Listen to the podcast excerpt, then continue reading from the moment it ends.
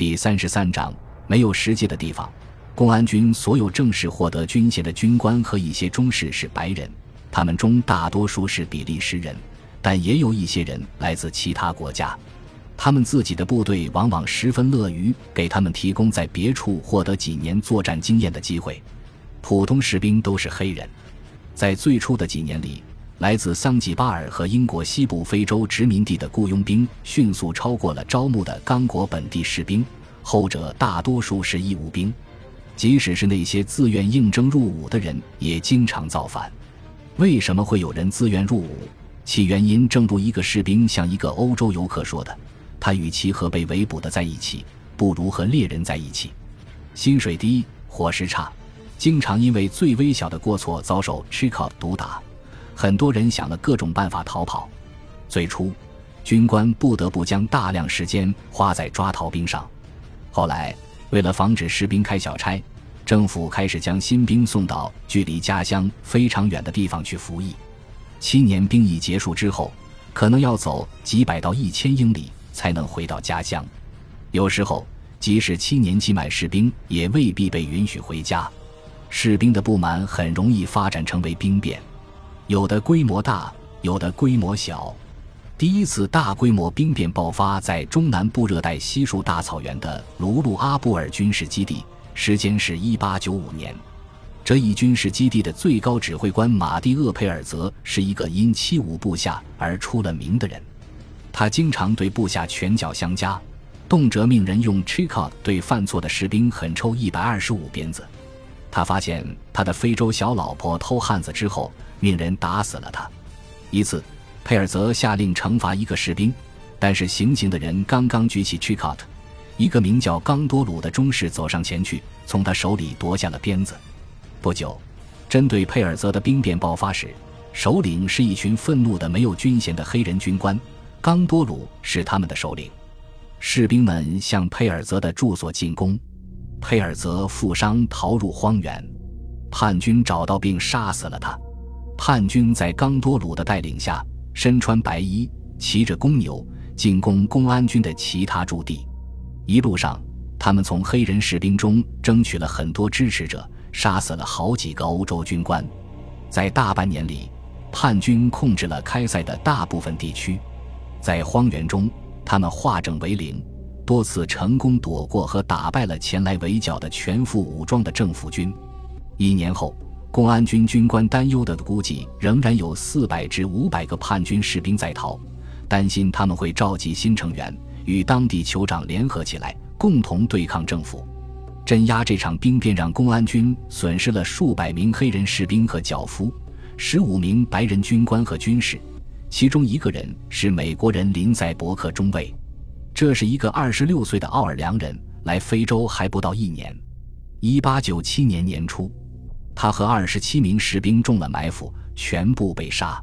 虽然冈多鲁在战斗中受了致命伤，但两名在兵变中起到作用的部下雅姆巴、雅姆巴和金普吉带领队伍继续打游击，直到他们战死于一九零八年。也就是发动兵变后的第十三年，一八九七年，在这个国家的另一端，也就是这个国家的东北部，爆发了一场大规模的兵变。参加兵变的有三千名士兵和同样数量的脚夫和后勤人员。按照利奥波德的要求，这些人要长途跋涉前往尼罗河的源头。在森林、沼泽里艰难跋涉了好几个月之后，人们终于受不了了。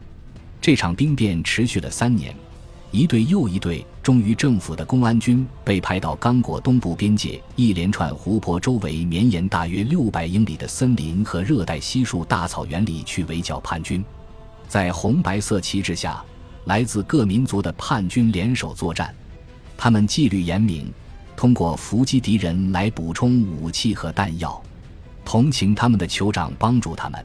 包括用传讯鼓为他们通风报信，即使公安军的官方历史记载也承认，那些叛军展现的勇气可以用在一个更好的事情上。兵变开始的两年后，叛军集结了两千五百人的队伍，进攻一个重兵把守的防御阵地。在这次战斗中，一个编制为三百人的忠于政府的公安军雇佣军分遣队被消灭的只剩下三个人。叛军一直坚持战斗到一九零零年，那一年，两千名叛军穿过刚果边界，进入德国在非洲的领地，也就是今天的卢旺达和布隆迪。在那里，他们放下武器，换取在那里落脚的权利。在利奥波德治下的刚果。旷日持久的兵变是历史上我们可以亲眼看见兵变者后方情况的唯一案例。一八九七年，叛军抓住了法国的奥古斯塔·阿赫特神父，后者不小心走入了他们的手中。他以为他看到的巨大的军营肯定是公安军远征军的军营，最后发现自己周围是大约两千名叛军。叛军首领身上是有金色碎带的军装和手枪，都是缴获来的。之后，阿赫特吓坏了。认为这下必死无疑。开始时确实有一些叛军士兵打过他，还对他说发誓要消灭所有白人。但是他们的头领说服了他们，要区别对待那些可恶的为刚果国政府做事的白人和其他白人。阿赫特说，这群叛军的首领穆拉姆巴告诉阿赫特，他们不会杀他，因为我没有来复枪，我传播的是神的话语，我照顾过生病的本地乡民。我从来没有打过黑人。在认真盘问当时听过这位神父布道的十来个年轻的非洲人之后，叛军得出了这一结论。让阿赫特神父感到意外的是，叛军最后还杀了一只羊慰劳他，为他泡了一杯咖啡，还送他一根象牙做礼物，以此来对他们没收了神父的货物做出一点补偿。这样，你回到欧洲后就不会说我们偷过你的东西。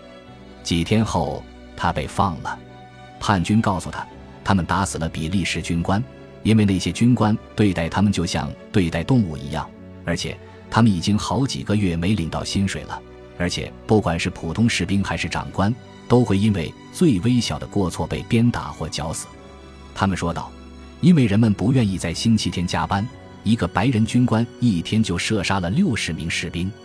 另一个军官亲手往别人被 c h 鞭打之后血淋淋的伤口上撒盐和辣椒。”还让人将激战里生了病的士兵扔到卢阿拉巴河里去。三年来，我心中淤积了对比利时人的仇恨，我一直在忍着。穆拉姆巴对阿赫特说：“当我和起义的弟兄们面对面看到达尼时，我兴奋地发抖。报仇雪恨的时候到了。”其他叛军告诉阿赫特，他们已经选择穆拉姆巴当他们的国王，并推选另外两个人做他的副手。他们要建立摆脱白人统治的自由的国家。这次起义和公安军士兵的其他反抗，不仅仅是因为不满而进行的兵变，他们是开始于二十世纪六十年代震动了中部和南部非洲的反殖民游击战的先驱。在利奥波德大张旗鼓地颁布了禁止奴隶贸易的法令之际，到过刚果的所有游客中，除了乔治华盛顿威廉姆斯之外，没有人说出这一很明显的情况。不仅是那些脚夫。甚至连公安军的士兵实质上都是奴隶。另外，在这一国王亲自批准的系统之内，白人代理人可以根据他们交给公安军的男子的数量获得奖金。有时候，代理人从与他们合作的酋长那里获得用铁链拴在一起的男子。根据一个地区长官做的记录，在1892年的某次交易中，两个邦加塔的酋长送来的六个十几岁的孩子。价格是每人二十五法郎。刚果国官员如果能够降低招募费用，就会获得一笔额外的奖金。这几乎是不加掩饰地怂恿他们通过直接绑架而不是用钱购买的方式为政府节省资金。但是，即使是基层的军官，也往往用委婉的话来装饰奴隶制度。两艘船刚刚运来了伦斯中尉和从恩格瓦拉带来的用铁链拴着的二十五名志愿者。两个人在途中试图逃跑时淹死了。一个名叫路易斯·卢索的军官在1892年10月的月度报告里写道：“同一年，一位忧心忡忡的高级军官写道：‘事实上，即使在到达公安军驻地之前，这些志愿者的死亡比例就会达到大约四分之三。’他提出了很多解决这一损耗的方案，其中包括提升运输速度。”用分量轻的铁链取代粗重的铁链。从这一时期的官方文件里，经常能看到刚果官员订购铁链的内容。一位军官提到了一队队新兵走过丛林溪流上的独木桥的问题。那些自由人被脖子上的链子拴在一起，过桥时，如果一个人掉下去，会把整队人带下去。所有人很快就被水冲得没了踪影。白人军官为了获得志愿的士兵和脚夫而与村寨首领讨价还价，同时也和为东部沿海非裔阿拉伯奴隶贩子提供奴隶的人有来往。在桑吉巴尔，最有势力的奴隶主是相貌英俊、长着络腮胡子。身体硕壮的本穆罕默德·莫杰比，人们一般称其为地普地破。这一绰号据说是来自奴隶贩子的主要工具的声音。感谢您的收听，喜欢别忘了订阅加关注，主页有更多精彩内容。